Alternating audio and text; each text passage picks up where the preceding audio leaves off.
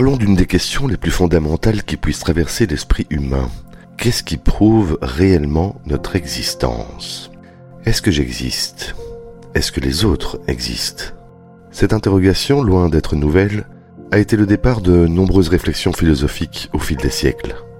Parmi les grands penseurs qui ont abordé la question, il y a René Descartes. Descartes se distingue par une réponse à la fois simple et profondément révolutionnaire. Je pense, donc je suis. Cette phrase, aussi courte soit-elle, renferme une incroyable profondeur. Descartes, après avoir méthodiquement douté de tout ce qui pouvait exister, réalise que le simple fait de douter nécessite une pensée vivante. Et si quelque chose est capable de penser, alors cela signifie que cette chose doit exister. De cette manière, notre capacité à penser est la preuve irréfutable de notre propre existence. Et c'est une bonne nouvelle nous pouvons nous regarder dans le miroir et affirmer que nous existons.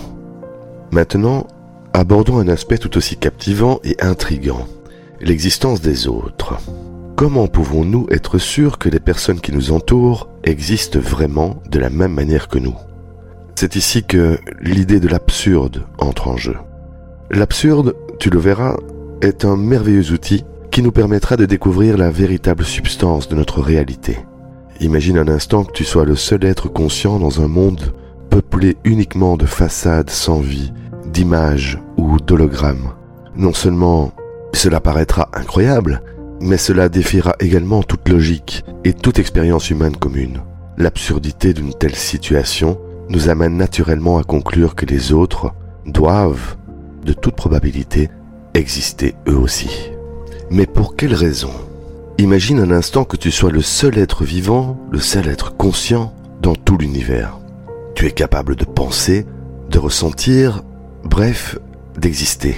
Cependant, si on suit cette idée, cela pourrait signifier que personne d'autre ne partage cette expérience de vie. Étrange, n'est-ce pas? Nous ne pouvons pas prouver directement l'existence des autres, car nous ne pouvons pas vivre l'expérience de leur conscience de la même manière que nous vivons la nôtre. Cependant, l'idée que nous soyons seuls, l'unique conscience dans un monde peuplé d'êtres qui semblent interagir, penser et ressentir, eh bien, cela frôle l'absurde. Tout ceci contredit notre expérience quotidienne. Nos échanges, nos liens affectifs, nos conversations avec les autres, en soi, chaque interaction que nous expérimentons témoigne de la complexité de la conscience des autres. Même si nous ne pouvons pas l'expérimenter de l'intérieur, à la place des autres, en réalité, imaginer que tu serais le seul à réellement exister, à ressentir la texture de l'existence, eh bien cela nie la richesse des expériences humaines partagées.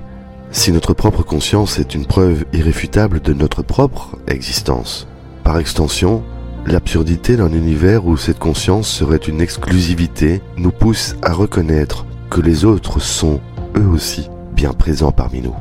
Cette prise de conscience ne vient pas d'une preuve tangible, car effectivement, nous ne vivons pas l'expérience de la vie des autres. Cependant, c'est l'absurdité même de leur potentielle inexistence qui renforce notre conviction de leur véritable présence.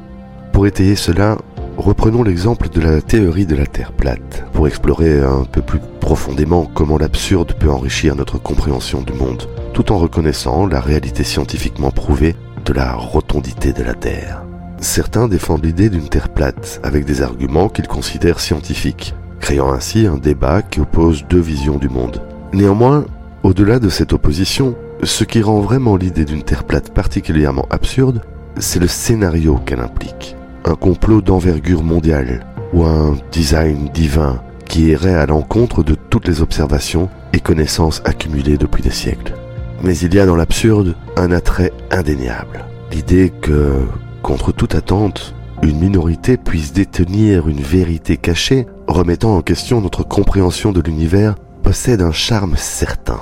Parfois, je me surprends à rêver à l'impact bouleversant qu'aurait la véracité d'une telle théorie. Cet outil de discernement, le discernement par l'absurde, s'applique également à d'autres controverses, comme les théories conspirationnistes autour des alunissages par exemple. Sommes-nous réellement allés dans l'espace Avons-nous vraiment posé le pied sur la Lune Malgré l'absence d'expérience personnelle de ces événements, pour la plupart d'entre nous, l'ensemble des preuves allant des témoignages des astronautes aux innombrables photos et vidéos, rend l'idée d'un canular non seulement improbable, mais également absurde. Ce chemin de la vie que nous parcourons à travers le doute et la certitude, guidé par le principe de l'absurde, nous offre une bonne méthode pour aborder les questions qui jalonnent notre existence et façonnent notre compréhension du monde. Cela ne signifie pas que nous ayons toutes les réponses ou que notre perception de la réalité soit parfaite. L'absurde est parfois la solution. En effet, n'était-il pas absurde pour nos lointains ancêtres d'imaginer l'existence d'une Terre ronde? C'est sur cette touche de doute que je te laisse patauger dans les méandres de l'esprit. Jusqu'à notre prochain rendez-vous. Merci pour l'écoute. À bientôt.